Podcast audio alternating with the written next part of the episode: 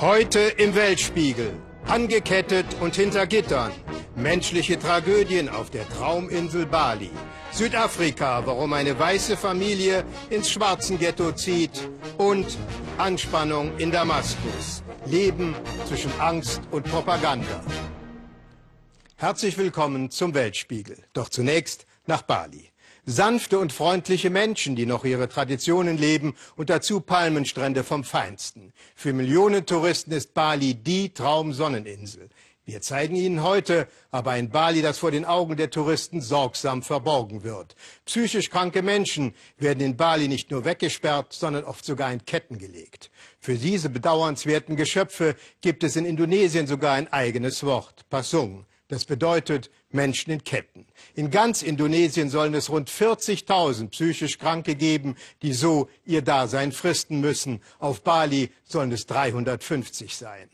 Das will eine engagierte Psychiaterin nicht länger hinnehmen. Norbert Lübbers durfte sie begleiten bei ihrem täglichen Kampf gegen Angst, Scham und Vorurteile.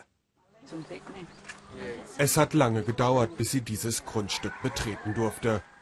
Niemand sollte das Grauen sehen, den Mann, der hinter Betonmauern versteckt wird. Mustika ist 42 Jahre alt, ein Mensch, gehalten wie ein bissiger Hund. Seit 20 Jahren lebt er in Ketten. Seine Schwester will keine Hilfe. Sie bettelt die Psychiaterin Suriani an. Bitte, bitte, lasst ihn in Ruhe. Ihr Bruder sei verrückt, aggressiv, außer Kontrolle.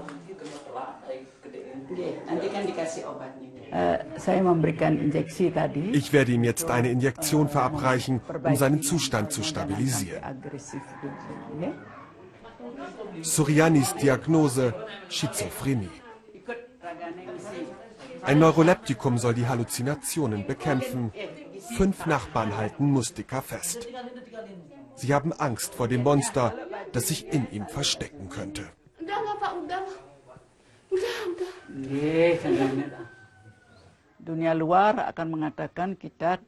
Ich versuche Ihnen zu erklären, dass wir so nicht mit Menschen umgehen dürfen. Sie ketten ihn ja nicht an, weil Sie Spaß daran haben. Sie tun es, weil Sie Angst haben. Angst, dass er gewalttätig wird. Angst, dass er jemandem etwas antut. Suriani will den Verstoßenen aus den Ketten befreien. Stundenlang redet sie auf die Familie ein, versucht Vertrauen aufzubauen. Doch die Angehörigen haben sich mit der Kette arrangiert.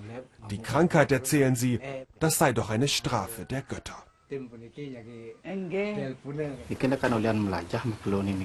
Seine Krankheit ist anders. Das ist schwarze Magie. Jemand hat ihn verhext. Und keiner kann ihn gesund machen. Unsere Heiler konnten ihm doch auch nicht helfen. Die Familie weigert sich, die Kette zu lösen. Suriani muss gehen. Natürlich bin ich enttäuscht, aber das braucht Zeit. Ich verstehe, dass Sie Angst haben, aber ich werde wiederkommen. Auch dieser Mann hat ein Recht auf Freiheit und Glück.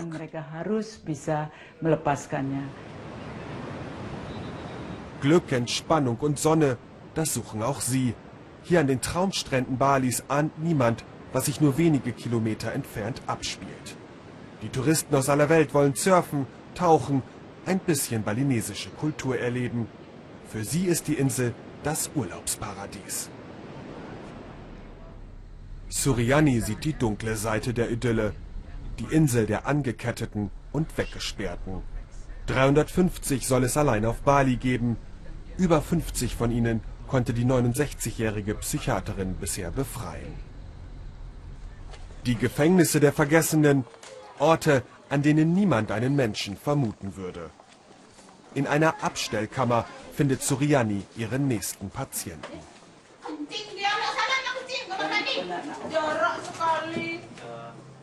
Seit 22 Jahren wird Vayan hier gefangen gehalten.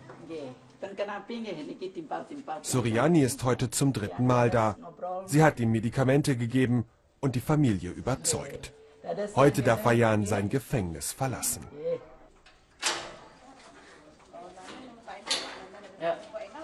Sein Sohn öffnet das Schloss. Er kennt seinen Vater nur als den Mann hinter Gittern.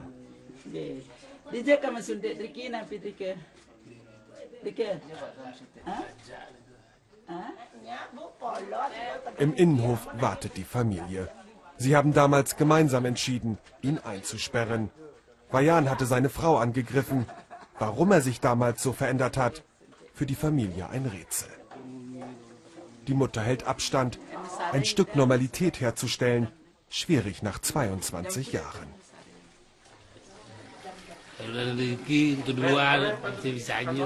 Ja, jetzt bin ich draußen, sagt Vajan. Er ist glücklich, hier bei seinem Sohn und seiner Familie zu sein, aber er kann seine Gefühle nicht ausdrücken. 22 Jahre ohne Sonnenlicht, 22 Jahre ohne Familienleben. Vajan ist inzwischen Großvater geworden. Die Eindrücke überwältigend für beide Seiten. Meinen Vater nur in der Zelle zu sehen, das hat wehgetan. Jeden Tag habe ich gebetet, dass er wieder normal wird. Das Gefängnis, ein Akt der Verzweiflung, ein Akt der Hilflosigkeit, ein Versuch, die Familie zu schützen und den Kranken vor der Welt da draußen. Das Krankenhaus hat ihn doch noch ein paar Wochen zurückgeschickt. Dort konnte man ihm nicht helfen. Dann hat die Familie ihn von einem Heiler zum nächsten gebracht, bis kein Geld mehr da war. Die Zelle war der letzte Ausweg.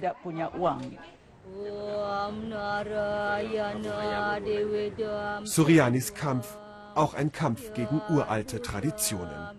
Die meisten Balinesen sind Hindus, der Glaube an böse Geister ist fest verankert.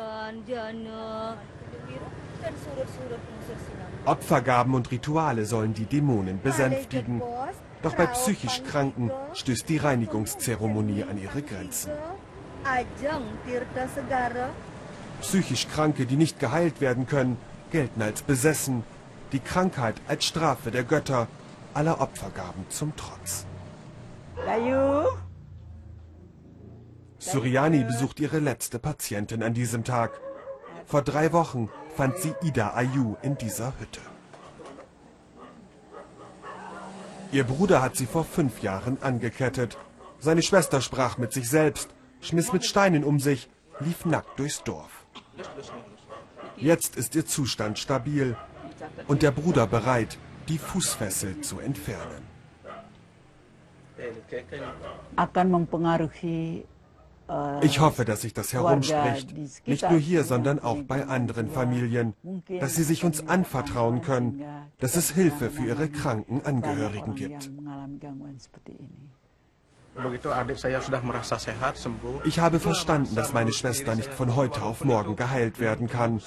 Aber ich sehe Fortschritte und hoffe, dass jetzt alles gut wird.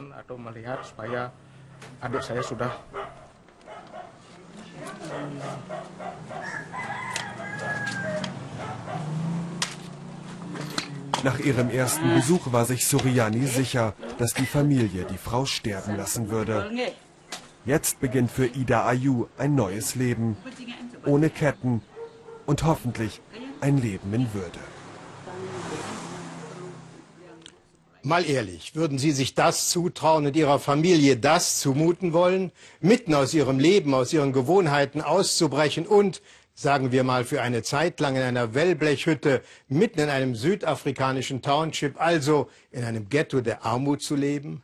Genau das hat die Familie Hewitt, die sonst in einem gutbürgerlichen Vorort von Pretoria lebt, gemacht. Für einen Monat zog sie mit zwei kleinen Töchtern in die Hütte neben ihrer schwarzen Haushaltshilfe, um so am eigenen Leib zu erfahren, wie die Wirklichkeit ausschaut für die Mehrheit der Menschen in Südafrika. Uli Neuhoff über einen ungewöhnlichen Selbstversuch. An den Gemeinschaftswasserhahn gewöhnte sich Julia am schnellsten. Der Vierjährigen fiel es nicht schwer, sich hier in der Welt der Wellblechhütten zurechtzufinden.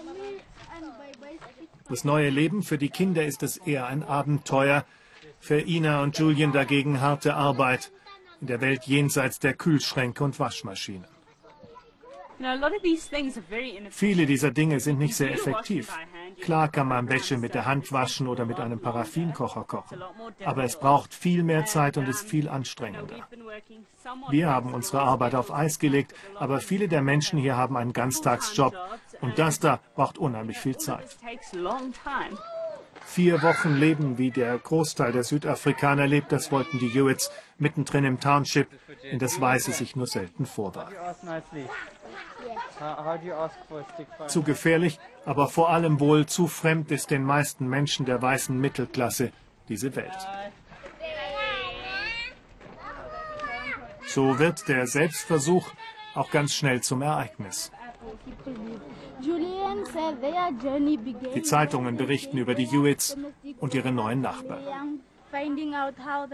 Die fühlen sich geschmeichelt, sind aber auch verwundert über die plötzliche Aufmerksamkeit. Überleben im Township heißt vor allem, sich auf das Nötigste zu beschränken. Zwei Äpfel, mehr können sie heute nicht einkaufen. Der kleine Eckladen ist viel teurer als der Supermarkt, aber zudem kommt man nur mit dem Auto. Satt werden, das ist das Wichtigste, und warm bleiben. Jetzt im Winter kühlt es nachts schnell ab. Bei weniger als 10 Grad sind die Abende kurz. Im Bett ist es wärmer.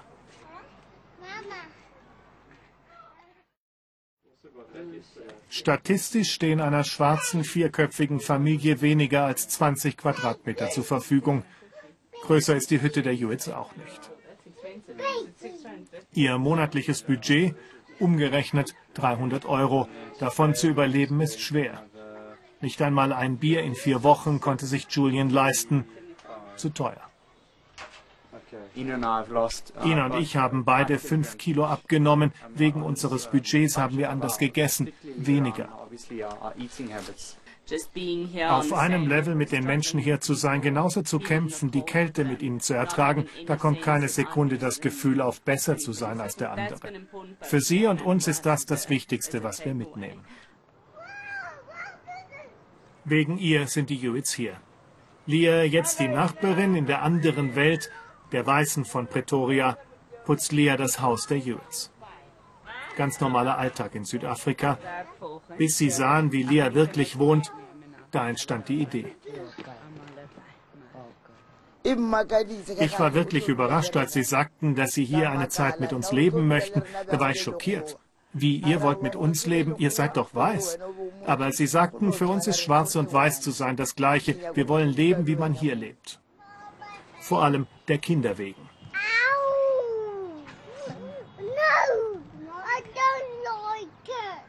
Sie sollen erfahren und selber spüren, wie hart das Leben in Südafrika sein kann. Auch heute noch, über 20 Jahre nach dem Ende der Apartheid. Für vier Wochen leben sie so ohne Auto, ohne Strom. Eine Welt, in der sie sich nicht auskennen, in der sie auffallen, weil sie die einzigen Weißen sind. Drei Wochen sind die Hewitts jetzt in Mamelodi. Am Samstag Bevor sie wieder nach Hause gehen, haben sie ihre Freunde eingeladen. Die Neuen und die Alten. Nicht jeder ist entspannt. Seit Jahrzehnten sind die Südafrikaner daran gewöhnt, in getrennten Welten zu leben. Hier treffen sie jetzt aufeinander.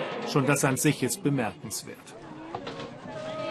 Die Welt der Haushaltshilfe auf der einen Seite und die ihrer Arbeitgeber. Diesmal kommen die Weißen zu den Schwarzen.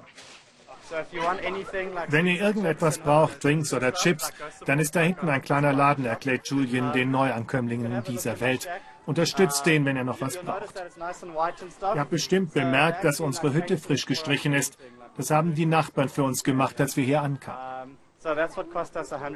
Die Miete im Monat beträgt 15 Euro. Allmählich verschwindet die anfängliche Unsicherheit ein wenig. Beim Grillen und Maisbrei rühren kommt man sich näher. Für manch einen der Gäste ist es das erste Mal, dass sie in einem Township aussteigen und nicht nur daran vorbeifahren. Das ist wirklich toll hier. Eine sehr kurze Erfahrung, aber es ist erstaunlich, wie viel Neues du in so kurzer Zeit erfährst. Neues lernst über deine Umgebung. Schwarze und Weiße, alle essen aus demselben Topf. Das freut mich, meint er. Das zu sehen, macht mich wirklich glücklich. Das Fest dauert noch bis in den Abend. Fleisch und Bier haben die Gäste beigesteuert. Denn deren Einkommen übersteigt das der Menschen in den Wellblechhütten um das Hundertfache mindestens. Eine Woche später sind die Hewitts zurück in ihrer alten, gewohnten Welt, gerade mal zehn Kilometer Luftlinie. Eine Mittelklassefamilie in Pretoria, der Pool gehört selbstverständlich dazu. Die Eltern sind Diplomaten, die ganze Welt haben sie schon gesehen. Sie haben es nicht nötig, sich den Erfahrungen der Township auszusetzen, und trotzdem haben sie es getan. Ganz für sich und ein bisschen wohl auch als Anregung für andere. Wirklich gut fand ich, dass unsere Erfahrung jetzt zum Thema bei vielen beim Abendessen, beim Grillen oder bei der Arbeit wird. Sie reden darüber und das ist eigentlich genau das, was wir erreichen wollten, dass die Menschen sich mit unseren Erfahrungen auseinandersetzen. Das war Teil einer Reise, auf der Julian und ich uns schon länger befinden. Wir waren schon oft in Townships. Aber das selber zu erleben, diese Lebensbedingungen selber zu erfahren, das ändert dich schon, macht aus einem theoretischen Wissen eine echte Erfahrung. Natürlich wissen Sie, dass Sie als einzelne Familie nicht viel ändern können an den Lebensbedingungen der anderen. Aber darum ging es ja auch nicht. Ihnen ging es darum, Verständnis zu entwickeln für die jeweils andere Welt und das ist ihnen in jedem Fall gelungen. Für Touristen ist es eine attraktive Abwechslung. Man steigt im kalifornischen San Diego in die Straßenbahn und nach etwas mehr als einer halben Stunde ist man schon in Mexiko, in Tijuana. Über die meistfrequentierte Grenzstation der Welt pendeln jährlich etwa 40 Millionen Menschen. Für Touristen und Geschäftsleute geht es locker. Das Pendeln zwischen Amerika und Mexiko. Für die etwa 350.000 Mexikaner aber, die jedes Jahr versuchen, die gut gesicherte Grenze illegal zu überwinden, wird Tijuana oft zum Vorhof der Hölle. Der amerikanische Traum ist noch nicht ausgeträumt, endet aber für viele Illegale irgendwann wieder in Tijuana auf der mexikanischen Seite der aufgerüsteten Grenzanlage. Allein hier landen täglich 600 bis 700 illegale Einwanderer, die von den Amerikanern ausgewiesen werden. Peter Sonnenberg hatte unter ihnen Menschen getroffen, für die die Grenzmauer zum Schicksalsort wurde. Die Mexikaner trennte bis vor wenigen Jahren nur eine rostige Wand von den Vereinigten Staaten. Deshalb konnten Millionen von Lateinamerikanern, die von einem besseren Leben träumten, die Grenze illegal überqueren. Seit Obama neue Grenzanlagen bauen ließ, schaffen das nur noch wenige. Umgekehrt wurden allein im vorigen Jahr 300.000 Illegale aus den USA nach Mexiko deportiert. Im vermüllten Flussbett des Rio Tijuana sind viele von ihnen gestrandet. Virginia Sanchez kam ohne Geld und Papiere zurück in ein Land, das sie kaum kennt. Wenn ich versuche, wieder rüberzukommen, haben sie mir gedroht, stecken sie mich für fünf bis zwanzig Jahre ins Gefängnis. Was soll ich denn machen? Ich will so sehr nach drüben, aber ich kann nicht. Ich möchte meine Kinder in die Arme nehmen. Vor allem nachts vermisse ich sie sehr. Wer wie Sie fast sein ganzes Leben in den USA verbracht hat, für den ist Mexiko ein fremdes Land. Roberto Marquez kam als Kind nach San Diego. Mit 17 wurde er Vater. Sein Traum endete, als er im Streit einen Mann erschlug. Mit Gatito, den er hier traf, teilt er sich seit drei Jahren ein Erdloch im Flussbett.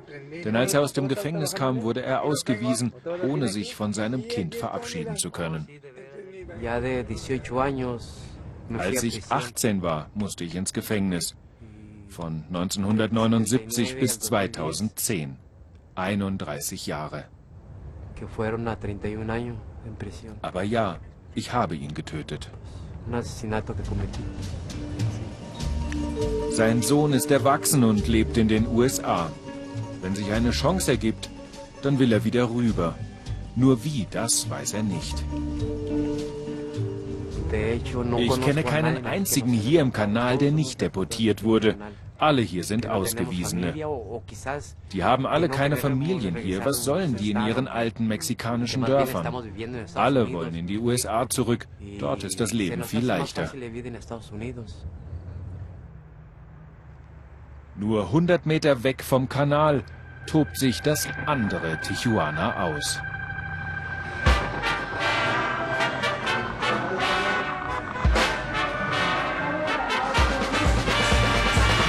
Nähe zu den Staaten bringt der Stadt auch Aufschwung. Industrie, junge Leute, die Geld verdienen wollen und genügend, die das auch tun.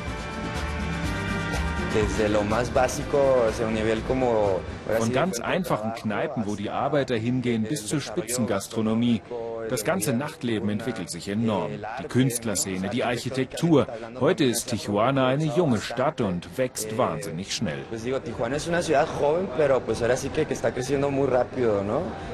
Um zwei Hektar wächst sie jeden Monat. Und statt Billigproduktion kommt aus den neuen Montagehallen immer öfter auch Hightech, vor allem für die USA. Vor vier Jahren noch wütete in Tijuana Drogenkrieg und abends hat sich keiner vor die Tür getraut. Heute kommen Arbeiter aus dem ganzen Land. Die Leute haben hier bessere Möglichkeiten als an anderen Orten. Deshalb kommen so viele nach Tijuana. Für die Stadt ist das eine Herausforderung. Und die Entwicklung der Infrastruktur, der Sozialleistungen und der Bildungseinrichtungen kommt einfach nicht mit. Da hat man trotz des ganzen Wachstums schon so einiges versäumt. Deshalb versuchen Privatinitiativen und die Kirche den Ärmsten zu helfen. Sonst würden hier jeden Tag Menschen aus dem Kanal verhungern. Ein kräftiges Frühstück ist wichtig, damit sie nicht klauen müssen und gesund bleiben. Etwas Aufmerksamkeit hilft und viele von denen können es noch einmal schaffen. Doch die Deportierten wollen es gar nicht hier in Tijuana schaffen. Wer hier frühstücken muss, den interessiert weder das glitzernde Nachtleben noch die Arbeit in den Fabrikhallen, sondern nur der nächste Schlepper, der sie für 1000 Dollar über die Grenze und dann durch die mörderische Wüste bringt, weg aus Tijuana.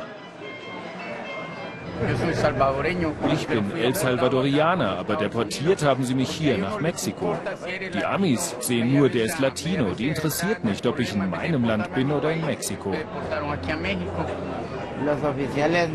Die Polizei hat mir meine ganzen Papiere geklaut, deshalb hänge ich hier fest.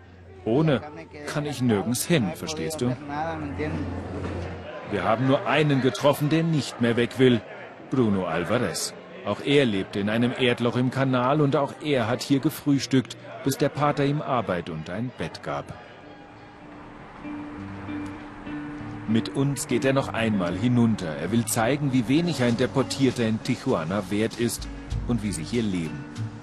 Er landete hier, nachdem die amerikanischen Polizisten ihn aus seinem Haus geholt und nach Mexiko deportiert hatten. Sie trennten ihn von seiner Frau, seinen zwei Töchtern und den zwei Enkeln, die bleiben durften.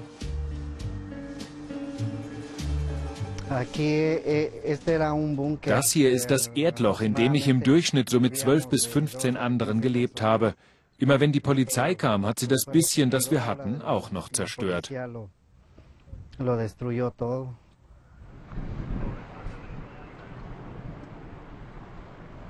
Die Polizeipatrouillen sind verhasst bei den Kanalbewohnern.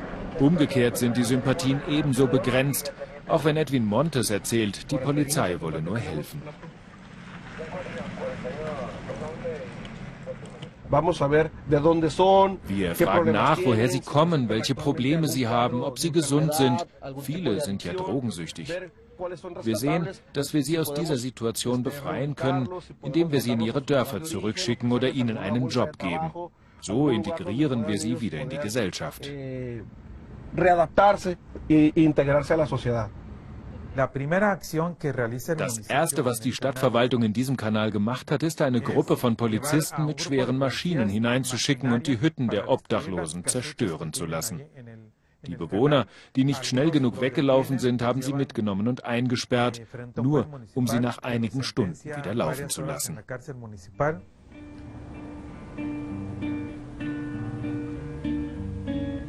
2000 Kanalbewohner, sagt man, die keiner will. die auch nicht hier sein wollen und doch nicht weg können.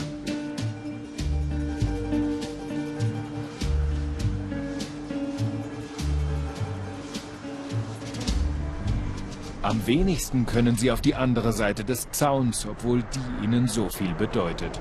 Doch der Zaun wird immer tödlicher für illegale Grenzgänger. Und so ändern nach und nach ein paar wenige ihre Meinung und bleiben damit doch die Ausnahme. Ich habe gemerkt, dass ich drüben ein Niemand war. Hier habe ich jetzt endlich wieder ordentliche Papiere bekommen. Plötzlich spüre ich, dass ich wieder jemand bin. Ich bin jetzt wieder Mexikaner. Nein, mein Leben ist nicht hier in Mexiko. Ich habe noch ein Leben in den Vereinigten Staaten. Das ist der Grund, warum ich hier niemals leben kann. Wie geht es weiter in Syrien? Anfang kommender Woche wird es darauf eine Antwort geben, denn morgen kehren Amerikas Parlamentarier aus den Sommerferien nach Washington zurück. Präsident Obama plant mit sechs Fernsehsendern Interviews und am Dienstag will er sich aus dem Weißen Haus an die Nation wenden. Denn nicht nur in Europa, auch in Amerika sind zahlreiche Politiker, vor allen Dingen aber auch die Mehrheit der Bürger, gegen einen Militärschlag. Und in Syrien selbst, längst vom Bürgerkrieg ausgezehrt, wächst die Angst und Verunsicherung, aber auch trotziger Durchhaltewille, wie unser Korrespondent Thomas Aders berichtet, der gestern aus Sicherheitsgründen die Hauptstadt Damaskus Richtung Beirut verlassen musste.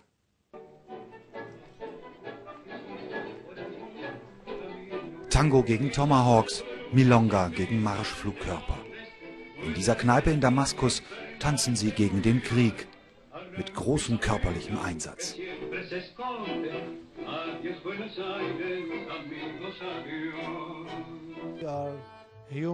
Wir sind Menschen, wir leben, wir haben ein Herz, wir teilen unsere Gefühle.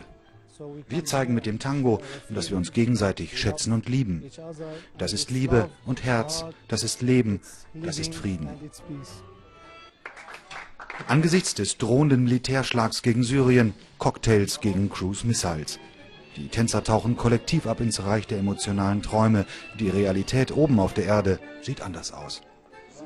Mit hunderten von Stundenkilometern haben Metallsplitter diesen PKW durchbohrt. Er stand auf einem Sportgelände. Erst kam eine Mörsergranate, dann folgten 30 weitere. Die Angestellten des Sportparks glauben, die Rebellen seien für den fatalen Anschlag verantwortlich, der morgens um halb neun begann. Ali Neme ist unser Nationalspieler beim Kickboxen. Er hat sich vor dem Training hier auf dem Parkplatz aufgewärmt mit Seilchenspringen. Dann ist die Granate gekommen und hat ihn erwischt. Hier hat er gestanden. Wir haben ihn noch zu unserem Medizinraum transportiert, aber seine Verletzungen waren zu schwer und es war zu spät. Das sind zwei der Mörser, selbst zusammengeschweißt von totalen Laien. Wenn solche Anfänger schießen, dann treffen sie natürlich keine militärischen Ziele, sondern zivile Orte wie diesen hier, ein Sportzentrum. Der Rote Halbmond ist auch dabei. Heute ist die Hilfsorganisation Retter und Opfer zugleich. Nach den ersten Detonationen hatten die Pfleger die Verwundeten versorgt und wurden dann selbst getroffen. Auch das eigene Gelände gleich nebenan musste die arabische Partnerorganisation des Roten Kreuzes schließen. Zu groß die Gefahr für die Freiwilligen, die hier die Hilfsgüter an die Bevölkerung verteilen, unter immer schwierigeren Voraussetzungen. Normalerweise hat die Hauptstadt 4 Millionen Einwohner, vielleicht 4,5. Doch Damaskus hat sich aufgebläht auf 6, 6,5 Millionen Menschen. Das sind die Flüchtlinge aus anderen Städten, in denen es noch schlimmer ist als hier. Diese Massen setzen uns unter größten Druck. Wir brauchen immer mehr und immer mehr Hilfsgüter. Der Rote Halbmond, er macht die lebenswichtige humanitäre Arbeit im Lande. Allein in Damaskus sind Hunderte von syrischen Ärzten und Pflegern unterwegs. Sie kümmern sich, wie hier, um ein drei Stunden altes Baby, manchmal aber auch um Dutzende von Opfern nach einem Attentat. Das Rote Kreuz wird von der Regierung oft in seiner Arbeit behindert, beklagt man sich. Selbst in der Hauptstadt gäbe es Viertel, in denen die Helfer seit vielen Monaten nicht mehr aktiv sein durften. Die Helfer machen sich größte Sorgen. Ein Militärschlag würde die Situation eskalieren lassen und einen riesigen Bedarf an humanitärer Hilfe auslösen. Und dabei ist schon heute der Bedarf bei weitem nicht gedeckt. Journalisten dürfen alles fragen in diesen Tagen, sogar nach den drastisch angestiegenen Lebensmittelpreisen. Nur nicht, ob die Leute Angst vor einem Angriff haben. Wenn drei Syrer zusammenstehen, ist einer wahrscheinlich beim Geheimdienst. Und so sind die Antworten lupenreine Propaganda.